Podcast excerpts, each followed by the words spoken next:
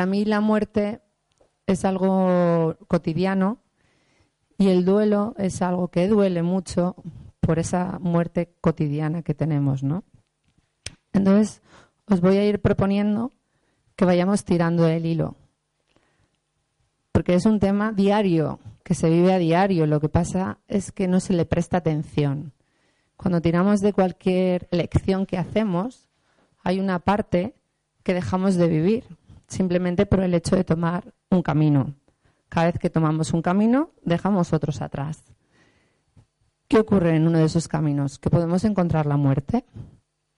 ¿Y qué hacemos todos cuando encontramos algo que nos duele? Nos escapamos corriendo, como sale aquí nuestro pequeño dibujo. O si no, decimos que no está. Cuando viene, y decimos, no, aquí el Señor ha salido, no está. Eso es el afrontamiento más normal cuando nos encontramos un hecho que nos duele. Cualquier hecho, por ejemplo, una pérdida de trabajo, una pérdida de una relación de un amigo, una pérdida de salud. Son cosas que nos duelen y que, que no queremos mirar y entonces nos alejamos, nos escondemos ante el dolor. Y yo os propongo mirarlo desde otro punto de vista.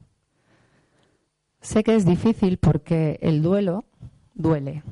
Que nadie se lleve a equívoco. No, no se pasa en dos días, ni en tres, ni en un año, ni en dos años. Dependerá de lo que nosotros hagamos. Y entonces, para verlo desde otra mirada, me gustaría plantearos algo que como terapeuta de, de una terapia de luz, que es Aurasoma, tenemos muy claro, ¿no? Que vemos solo una parte de todo lo que existe. El arco iris son los colores que vemos, ¿no? Que llamamos luz visible, pero hay más, más tipos de luz, hay más tipos de rayos. Y esto lo saben los científicos, los investigadores. Hay rayos gamma, rayos X, microondas, ondas de radio. Aquí viene un poco más claro, ¿no? ¿Para qué sirven? Para hacer radiografías, para los rayos gamma, los poder hablar por teléfono. Hay una serie de cosas que nosotros no vemos, pero que sí están ahí y que utilizamos de manera diaria. Para eso, y nosotros solo vemos una parte. Entonces, quiero que os paréis ahí un momento y reflexionéis, ¿no? De todas esas cosas que vemos de manera diaria y todas esas cosas que sí existen, que funcionan gracias al alámbrico del, del micrófono, por ejemplo, el ordenador, que están ahí y que sabemos que funcionan y que están porque hay algo que funciona. Y sin embargo, no sabemos el motivo. Y aquí os presento la botella de Aurasoma, que es la botella de la muerte. Aquí podemos ver que está en la parte superior el color plata, el color plata que lo elimina todo. Qué curioso, ¿verdad? Una terapia de color pone a la muerte en la parte de arriba con luz. ¿Qué significa eso? Que la muerte también nos aporta luz. No podréis decir, hombre, luz no nos aporta porque esto duele. Pero aquí nos explican, luz, uy, uy, uy, uy, uy. Uy, uy, uy, uy, que me he liado. A esto de la luz, aportar luz, lo que hace es acelerar las cosas. Bueno, tenemos luz ¿Para qué? Para iluminar nuestro corazón. El color verde es la parte de nuestro corazón. Ese corazón que con la pérdida de un ser querido, que es la pérdida más grande que podemos llegar a tener, se queda chiquitito y se encoge porque duele. Pero aquí Aurasoma nos dice que la muerte es poner luz en el corazón, aunque sea en el corazón de manera inconsciente. Entonces, ¿qué somos? Somos un conjunto de luz que tiene mente, corazón y cuerpo y que hacemos cosas diferentes. Por ejemplo, tenemos unos comportamientos, cada uno diversos en nuestra vida diaria, tenemos unos pensamientos, tenemos unas emociones y cada uno, y eso es lo más claro, tenemos un cuerpo diferente de otro. Pero hay una propuesta que os lanzo, ¿no? ¿Qué es lo transversal a las personas? Una es la creatividad. Cada uno es capaz de crear cosas nuevas. Crear que es, por ejemplo, cocinar. Podemos cocinar y estamos creando algo nuevo. Cuando vamos a trabajar estamos creando algo nuevo. Cuando vamos a hacer una cosa, el hecho de movernos es crear una acción diferenciada que nos aporta algo a nosotros y a todos los demás. Y hablamos de espiritualidad. ¿Por qué? Porque el ser humano tiene un componente espiritual y así se reconoce en todas las partes del mundo. Da igual el tipo de cultura que sea, siempre hay algo más que es la espiritualidad. La diferencia es que en cada uno de los lugares se vive de una manera, debido a que pues a unas costumbres, a una geografía, algo que tiene que ver también pues, con lo que es el cuerpo. Entonces, aquí os propongo, son características especiales que tiene la muerte. La muerte y la pérdida de un ser querido, ¿no? ¿Cómo se le explica a un niño, por ejemplo? Hay que explicarle que es algo universal, que es algo irreversible, que la persona que fallece deja de tener funciones, que es algo que es permanente, inevitable y que, tiene una, y que no hay una continuación no corpórea. Entonces, ahora me gustaría que hicierais una pequeña reflexión, ¿no? Cuando hablamos de universal, ¿cuántas veces, cada uno de vosotros, cuántas veces habéis perdido un trabajo? ¿Cuántas veces habéis dejado una relación? ¿Cuántas veces habéis tenido que elegir solamente un camino y dejar otro que era incompatible? ¿Cuántas veces habéis cambiado de ciudad?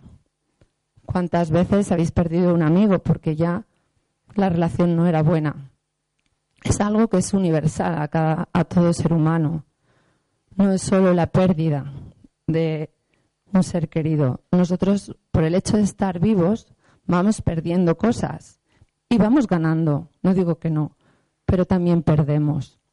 Entonces, esas pequeñas pérdidas son algo universal que está ahí, que tienes tú y que tiene la persona que está sentada a vuestro lado. Es irreversible, claro, si elijo un camino y voy a través de este, este de aquí al lado yo no lo puedo coger. Si me cambio de ciudad, pues ya no estoy viviendo donde vivía. Con lo cual es irreversible esa pérdida. Perdemos funcionalidad. Sí, perdemos funcionalidad, puede que ganemos, pero la que teníamos ya no vale. Por ejemplo, un niño que crece, ¿no? Deja de ser niño y pasa a ser adulto, adolescente. La adolescencia en sí misma también es una pérdida un aprendizaje de vida o muerte, que además los adolescentes con todas las hormonas, todas las capacidades que tienen, pues para ellos es muy, muy irreversible. Es permanente, por lo que os he dicho. Vamos cambiando y ya no se puede volver atrás, como el día, ¿no? Pensar un poco en este día. Ahora estáis aquí. Este momento en el que estáis compartiendo conmigo ya no se puede recuperar es inevitable y la continuación no corpórea. ¿Eso qué quiero decir cuando lo pongo ahí, no? ¿Nosotros solamente somos nuestro cuerpo físico o somos algo más? ¿Qué más hay ahí, no? ¿Qué es, qué es lo que estamos buscando? Toda muerte, sea por la muerte de un ser querido o una pérdida de alguna de las cosas que hemos podido expresar hasta ahora, como puede ser también la pérdida de salud, es una fractura. Es algo que nos rompe y que no se puede volver a reparar. O sea, no podemos echar pegamento, no se, es algo que queda ahí, ¿no? Aunque se repare la funcionalidad y se recuperen ciertas cosas, es algo que va a quedar ahí, que queda una cicatriz, una cicatriz emocional. ¿Y qué hacemos cuando tenemos cicatrices? Nos protegemos. Y cada uno encuentra su manera. Y ahí es donde entra el duelo. Es algo que nos duele y no queremos sentir. Y entonces nos protegemos, nos ponemos armaduras. Cada uno tiene la suya. Si tengo que trabajar más horas, si no quiero ir al cine, ya quiero dejar de andar con los amigos. Ahora, en cambio, otra de las protecciones puede llegar a ser el ir mucho con los amigos y salir mucho de fiesta y no estar nunca en casa. O, por ejemplo, otra de las protecciones puede ser enfadarte mucho continuamente.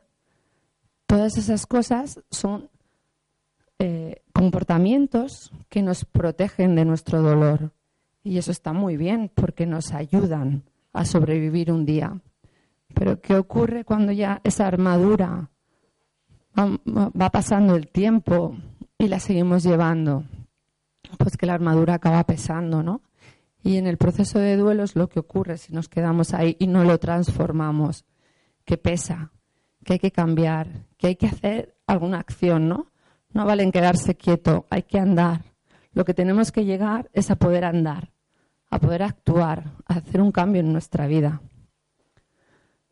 Y entonces em, empieza un proceso que no sabemos muy bien qué es y que puede doler mucho, ¿no? Pero sobre todo nos trae una gran inquietud porque hay mucha incertidumbre. Sabemos lo que nos ha pasado, sabemos que nos ha dejado una cicatriz y empieza nuestra incertidumbre. ¿Y ahí qué ocurre? Que tenemos opciones de seguir por un camino, seguir por otro, tomar el tren, dejar el tren. Varias opciones que vas a tener que ir eligiendo. Uy, ¿y las emociones? ¿Qué ocurren con las emociones? Hay mil emociones. Cada una de estas emociones las sentimos por un instante o por varios días o por varios meses y parecen que se hagan los dueños de nosotros. Y sabemos que no es verdad, que también se va a cambiar. Hay emociones de alegría, de tristeza, de duda, de enfado. Probablemente habréis pasado por todas, incluso en el mismo día, hasta en la misma hora. Entonces, las emociones nos van cambiando pero también nos modelan por dentro. Y entonces, ¿qué tenemos que aprender de la muerte? ¿A jugar con ella, las cartas?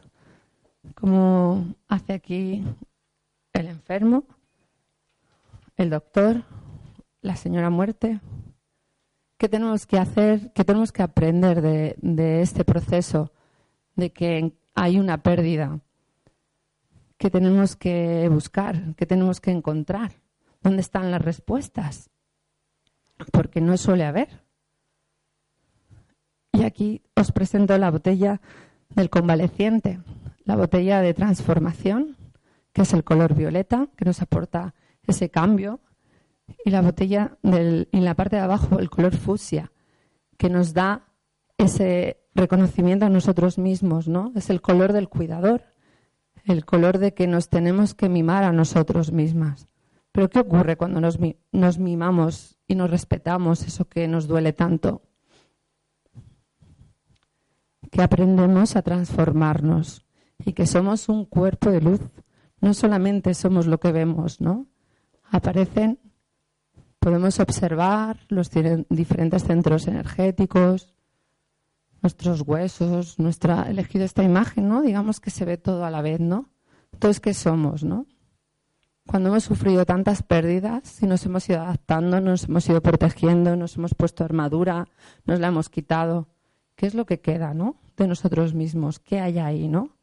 Quizá haya algo, algo más que nosotros no estamos viendo, como pasaba al principio en la imagen que os he puesto de la luz, ¿no? Igual vemos solamente una parte de la luz, pero hay muchas más cosas. Y llega el momento de nuestra muerte biológica, ¿no? Porque eso, todos los que estamos aquí, tenemos la cualidad y la capacidad de morirnos. Todos. No sé si los del fondo pueden ver, pero os lo leo, ¿no? A ver, todos los desencarnados, vayan pasando en orden alfabético. Y entonces, ¿qué vemos? Pues vemos un monje budista, un sacerdote, un, judío, todo el mundo. Da igual la fe que tengas. Todo el mundo va a acabar pasando lo mismo, porque aquí, de verdad, os lo prometo, no nos quedamos nadie con cuerpo biológico. Ese lo vamos a dejar. Y entonces, ¿qué respuestas encontramos? Encontramos una respuesta muy interesante en la Divina Comedia. Es un texto que se escribió ya hace mucho tiempo, Dante Alighieri, y que nos habla de los diferentes estados anímicos de una manera, bueno, anímicos, de los diferentes estados que se pueden llegar a vivir cuando uno muere. Y nos encontramos allí, nos habla del cielo, del purgatorio, del infierno, es un, texto que merece la pena leerlo, pero leerlo con una conciencia nueva, no literal de lo que pone, No, se va, no va a venir un señor y te va a acompañar a recorrerlo, ni, sino de imaginaros que es como un cuento que nos están contando para que nos enteremos de algo que existe, pero que no sabemos de verdad si es así o no. Cómo poner palabras a esos rayos X que no vemos. Cómo poner palabras a esos rayos gamma que no vemos. Pues la mejor manera es contándonos un cuento. O, por ejemplo, en otra tradición, el bardo, el libro tibetano de la vida y la muerte. ¿Qué vemos ahí? Una gran rueda donde hay diferentes estados. Tampoco tiene por qué ser literal, pero sí es algo que nos acerca a ese conocimiento de ese mundo que hay más allá, que han recogido las diferentes culturas y lo han ido contándoselo de uno a otro y observando de uno a otro.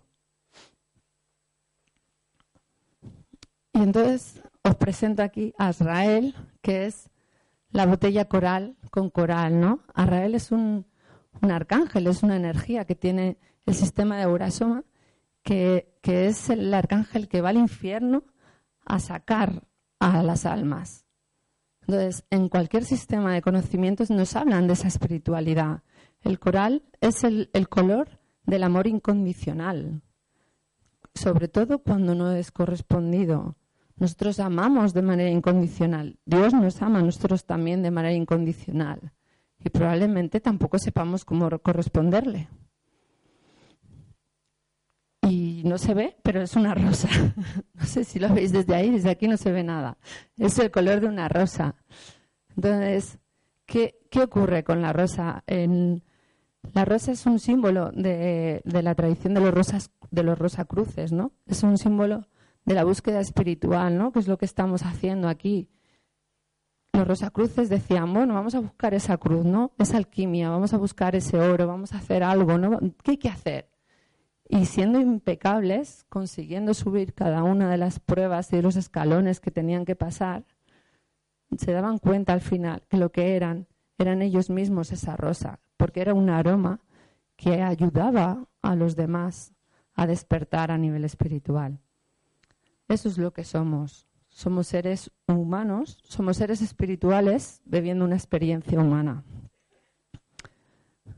Y tampoco se ve, pero este, ahí abajo pone, la muerte no es el contrario de la vida. Esa es mi propuesta hacia todos ustedes, ¿no? El pensar que la vida estamos vivos ahora, pero también estando vivos ahora podemos estar muriéndonos y que hay que vivir, hay que disfrutar de momento a momento, porque el momento que pasó ya no lo tenemos. Entonces, hay que hacer, no hay que hacer, hay que disfrutar del momento presente, ¿no?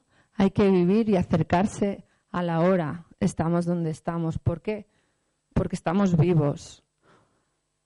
La tristeza, el dolor, eso también existe y está en la vida. Yo no digo que haya que abandonar esas, cosas o, que eso no exista. Claro que existe. Eso es la muerte, eso es el sufrimiento. Tenemos que aprender a, vivir con eso, aceptarlo y, sentir esa armadura. Y cuando hemos sentido esa armadura, dejarla. Y cuando la dejamos y la abandonamos, continuar. ¿Por qué? Porque continuando es cuando vivimos. No morimos por dejar de respirar, morimos si no vivimos. Entonces os animo desde aquí a todos vosotros a que viváis, ¿no? A que busquéis ese camino espiritual que va mucho más allá, cada uno el que quiera, que va mucho más allá de nuestro cuerpo físico, sino que alimenta el alma y que en todas las tradiciones religiosas y espirituales está reflejado, ¿no? Hay algo más. Probablemente no sepamos el qué, pero es algo que está ahí. Así que muchas gracias y ahora me gustaría pasar a las preguntas que tengáis todos vosotros.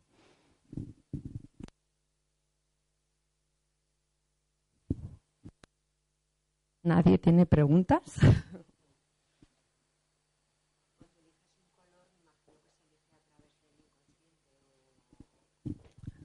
Mi compañera está preguntando que cuando se elige un color, que cómo, cómo podemos elegir.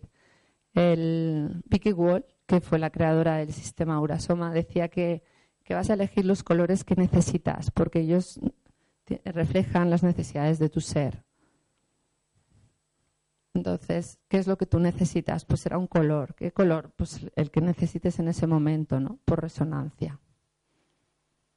Muchas gracias.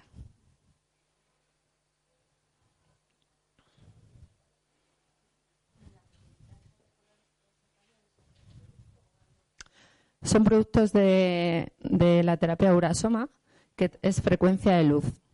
Entonces, está en la parte de arriba, que podéis ver los botes de manera directa y es una terapia que eh, efectúa su, su, principal cambio, digamos, es proporcionarte a ti la luz que te falta, digamos. Por eso eliges ese color, ¿no? Por ejemplo, eliges el verde porque igual necesitas más verde en ese momento, con esa frecuencia de luz de manera especial. Te la aplicas, es un aceite corporal. No, es algo, es algo bastante diferente, pero que, o sea, de la terapia Urasoma yo os explico lo que queráis en, arriba en el stand, que es más fácil. Y aquí me gustaría sí que plantearos preguntas, ¿no? Sobre la muerte, por ejemplo, el duelo, ¿no? Que creo que es algo mucho más interesante. Por ejemplo, ¿no todos pensáis que hay vida después de la muerte? ¿No? Sí,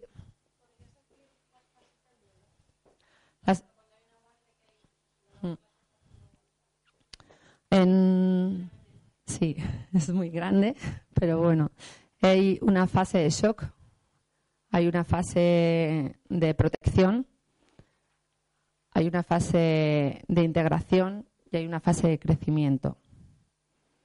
esas fases no son estancas, son intercambiables. A mí me gusta, mi profesora las llama dimensiones, y a mí me gusta mucho porque puedes estar en una dimensión y en otra, en las tres a la vez. O sea, no es de manera estanca, estoy aquí y ya luego paso a la siguiente. No, puedes estar en la primera fase de shock y puedes estar en integración, pero por ejemplo tener aspectos de ese shock que no haya solucionado.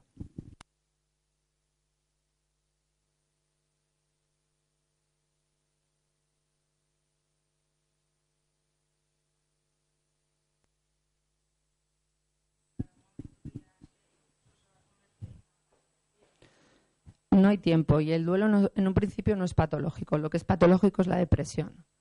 El duelo es el dolor por la pérdida de un ser querido o por la pérdida de funcionalidad que puedas tener tú, porque de repente.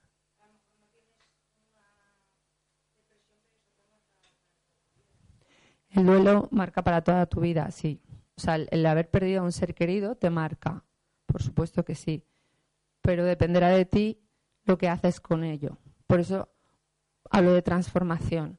O sea, no hay una, un momento de decir, bueno, de cero a seis meses estás en trauma, de seis a tal estás en... No.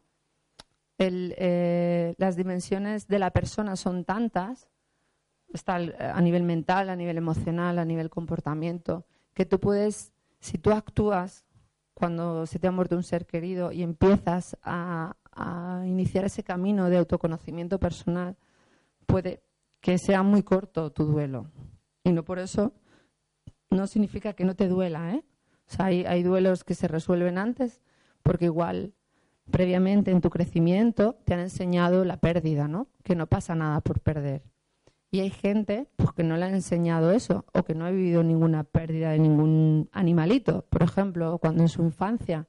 Y entonces cuando se muere un ser querido, entra en un proceso de duelo muy grande muy largo, pero no tiene nada que ver. O sea, cada persona es independiente. No hay tiempo. Para el duelo no hay tiempo. No.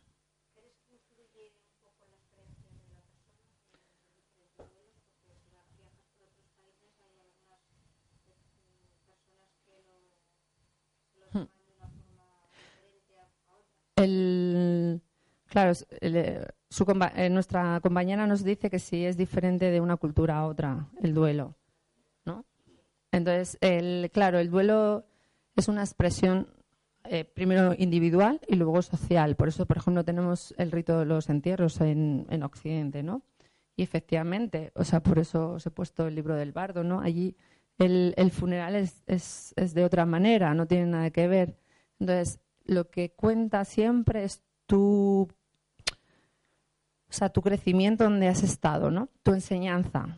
Entonces, eh, si tú has ido durante tu edad adulta cambiando esa creencia, pues será diferente. Pero si, si cuando tú has ido creciendo te has quedado en lo que te han enseñado, pues será de otra manera, ¿no?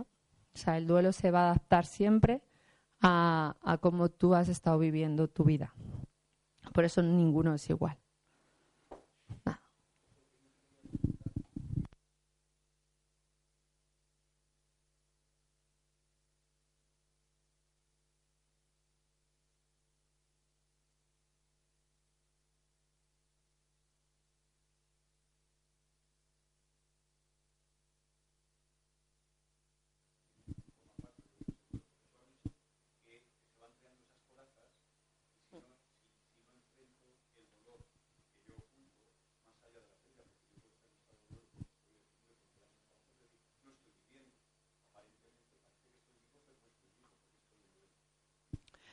Claro, el, ¿habéis oído todos la pregunta?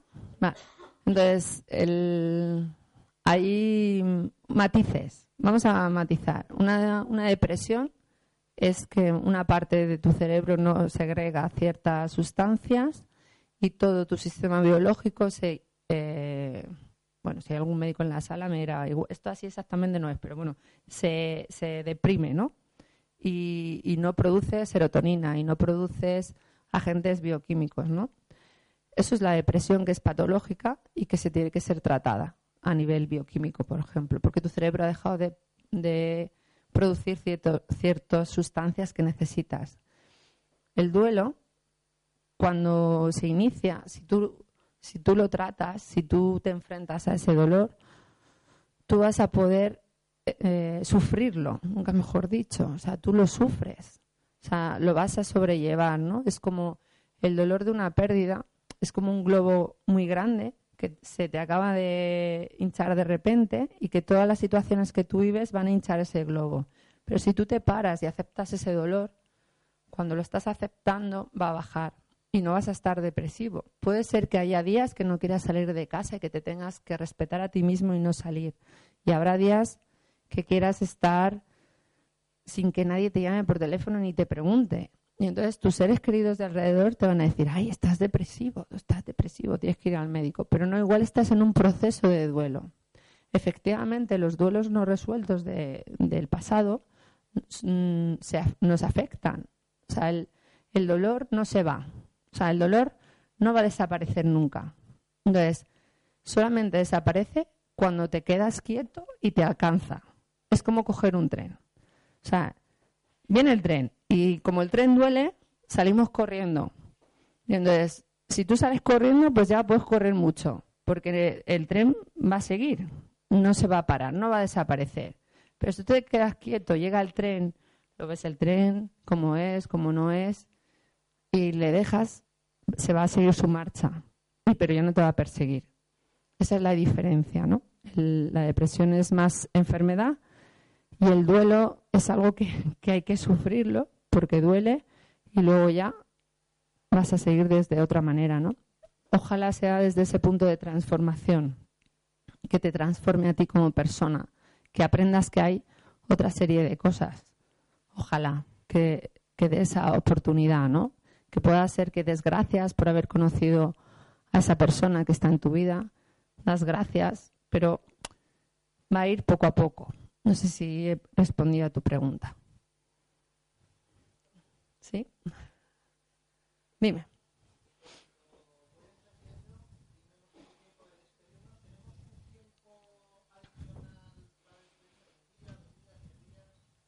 Cuando muere un ser querido, hay un periodo de 72 horas que el campo bioenergético se está desprendiendo de lo que es el cuerpo físico y nosotros tenemos esa oportunidad de despedirnos de él de una manera especial. En ese tiempo, que es cuando se hacen los rituales, hay culturas que lo alargan hasta 40 días, pero nosotros pues en, 48 horas pues ya pues lo enterramos y nos despedimos de él, ¿no? Entonces, él está más cerca, digamos, de, nuestra de, nuestro tiempo de ahora, ¿no? Digamos que, que una persona cuando fallece tiene la oportunidad de poder estar en cualquier sitio y en cualquier momento. Entonces puede ir a, a verme a mí o a ver a otra persona y rápidamente, ¿no? Digamos que lo que se llama la función del pensamiento es la velocidad del pensamiento va, eh, piensa no sé qué y a, esa, a esa alma, llamémoslo alma, se le materializa rápidamente, ¿no? Es lo que hace que, por ejemplo, las personas que han perdido a alguien lo sientan cerca, ¿no? Sobre todo los primeros días, que dicen, bueno, fui a entrar en la cocina y es que lo vi. Probablemente es que estuviera allí. Esto es algo que está recogido en muchas, ya, en muchos sitios, no es algo que, os esté contando así más, sino que se recogen de las experiencias de las muertes cercanas, ¿no? Y que además se puede ver también en las experiencias de desde que se inventó las placas así para dar un chispazo y que el corazón vuelva a funcionar, las experiencias de túnel es algo que, está ahí, que está recogido y que pasa, da igual en qué tipo de cultura, da igual las creencias que se tengan, que es algo que, que dicen, ¿no? Que es como estaba afuera y lo estaba viendo. Pues eso mismo pasa durante 72 horas para que ese ser se pueda despedir también de nosotros, ¿no? De todo el mundo. Dime.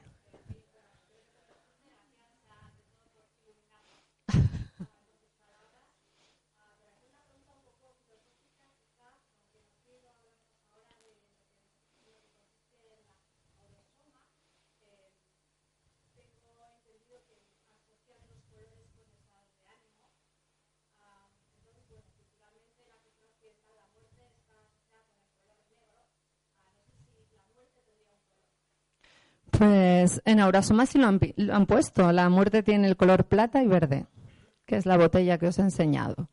Entonces, ¿qué ocurre? aquí en Occidente lo, hemos puesto de negro porque el negro en, nuestra cultura es el color de, encogernos, ¿no? Es el, color de mm, ponernos en postura fetal, ¿no? De me recojo y entonces lo pongo a nivel de lo pinto de negro.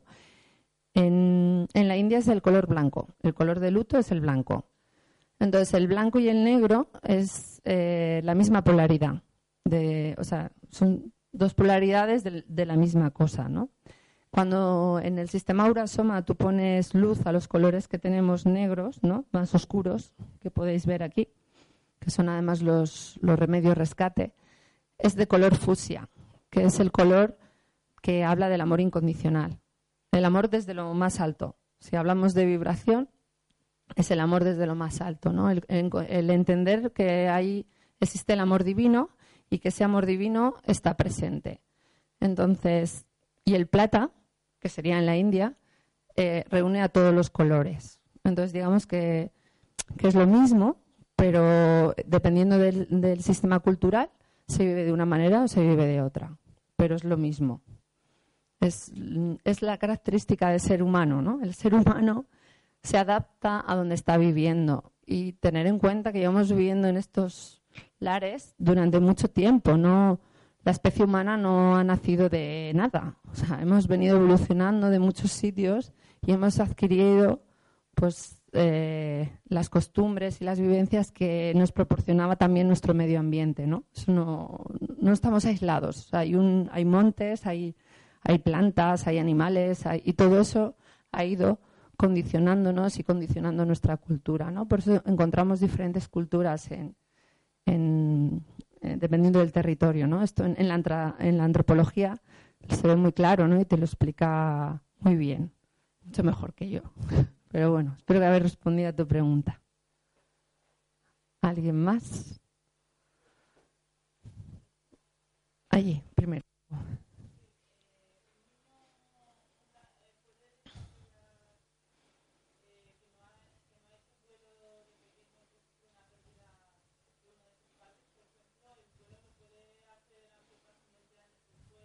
Sí. Sí, lo, el problema que hay es que el, niño habrá condicionado su existencia a ese duelo no resuelto. O sea, por eso los adultos que estamos cerca de niños que sufren duelo tenemos que estar muy, muy atentos ¿no? a sus condicionamientos y a sus respuestas, porque, porque le vamos a condicionar su vida adulta. O sea, cuando nosotros de pequeños hemos tenido la pérdida de, sobre todo de un padre o de una madre, pues eh, probablemente el, superviviente, el padre o la madre superviviente, mm, inmerso en su propia pérdida, no puede hacer bien las funciones de padre o de madre, dependiendo de cómo esté. Entonces ese niño va a tener dos pérdidas, la pérdida del que ha fallecido y la pérdida de funcionalidad del superviviente, digamos. Entonces se enfrenta a algo que le va a condicionar el resto de su existencia. Después de 20 años, 30 años, se puede tratar ese duelo, evidentemente que sí. Será mucho más complicado que un duelo reciente, pero se puede tratar y desarrollar de otra manera, ¿no? Ir viendo cómo ha afectado al desarrollo y a la vida de esa persona y aceptando ese dolor y viviendo ese dolor que entonces no se vivió, ¿no? Pero yo recomendaría que fuera un especialista, un terapeuta, porque en ese caso probablemente sí necesite ayuda, porque haya hecho patrón de conducta, cosas que en su momento no tendrían que haber sido, ¿no? Entonces hay que ayudar a, cambiar esa raíz, ¿no? Pero sí se puede resolver, claro que sí. De nada.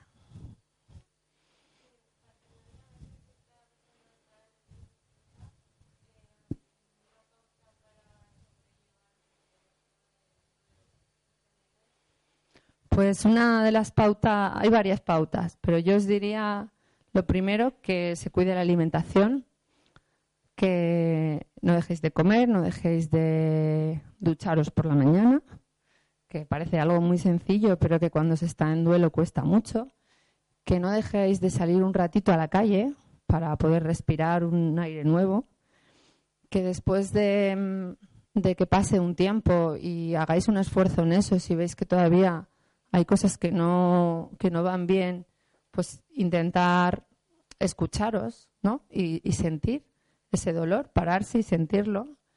Tener una red de apoyo, por ejemplo. ¿Qué significa la red de apoyo? Pues todos tenemos amigos, ¿no? Pero hay amigos que les puedes llamar a las 5 de la mañana y hay amigos que solo les puedes llamar de 10 a 2.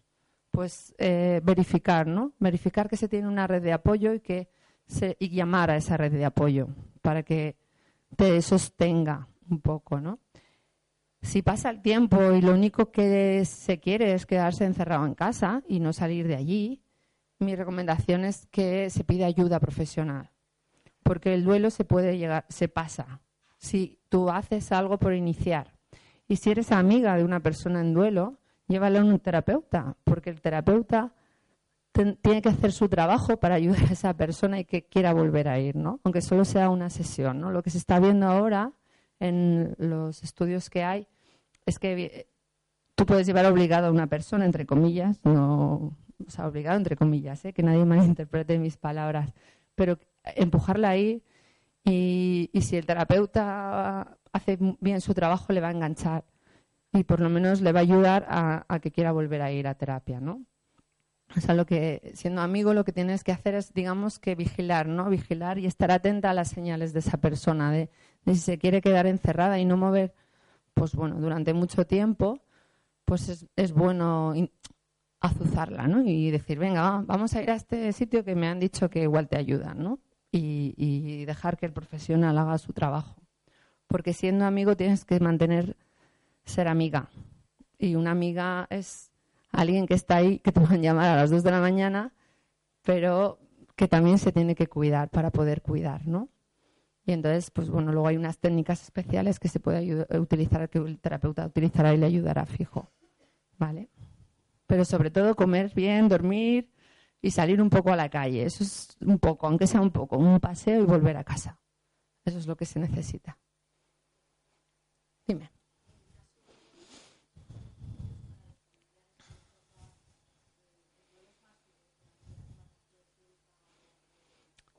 Eso lo vemos los que estamos fuera. Pensamos que el, cuando el, que el duelo por muerte, por suicidio, decimos, esto ya es el colmo, ¿no? Entonces, el, el dolor siempre es propio de la persona y del tipo de vinculación. Lo que pasa es que en los casos de suicidio mm, hay una vergüenza social y una culpa social para los padres, sobre todo, ¿no? Que es como no te has dado cuenta, pero ¿qué ha pasado? que Y entonces, eh, aparte de la pérdida del dolor que se tiene, eh, la sociedad eh, tiene estigmatizada ese tipo de muerte, ¿no? Y entonces no le va a apoyar. Igual que he dicho antes que es necesario una red de apoyo, probablemente la red de apoyo de unos padres que su hijo se suicida va a ser más pequeñita. Entonces va a necesitar más, más ayuda antes, yo creo, ¿no? Porque, porque es necesario, ¿no? Para que no caigan en esa culpa social ni en esa vergüenza, porque nadie es responsable de la muerte de nadie, incluso si, si es una muerte por suicidio, ¿no? O sea, hay que respetar mucho la libertad de cada ser humano. Entonces, pero todo eso, entender todo eso es un proceso. O sea, no es un llegar y no pasa nada, ¿no? O sea, pero en cuestión de dolor, no hay un dolor más grande que otro. O sea, porque si cerramos los ojos ahora todo el mundo y pensamos en nuestro dolor y ponemos una palabra sobre el dolor, seguramente coincidirá con el dolor del otro aunque cada uno tengamos nuestras pérdidas.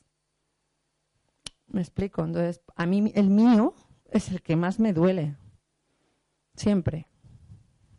Efectivamente, en mi mente sí está, bueno, pero si me pasara esto sería peor, o si me pasara esto sería peor. Bueno, pero el que yo tengo ahora es el que más me duele. Y, eso se ve en un grupo de duelo, ¿no? Cuando se trabaja en grupo con varias personas, cada uno tiene una pérdida diferente, ¿no? Y en cambio, pues eso, ¿no? Es muy interesante hacer ese ejercicio de cerramos todos los ojos, decimos una palabra y decimos cómo nos sentimos por la pérdida de nuestro ser querido y va a ir resonando las mismas palabras.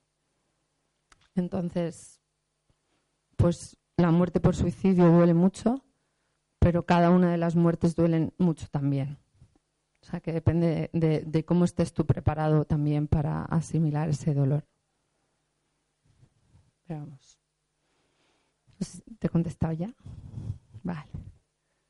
Dígame.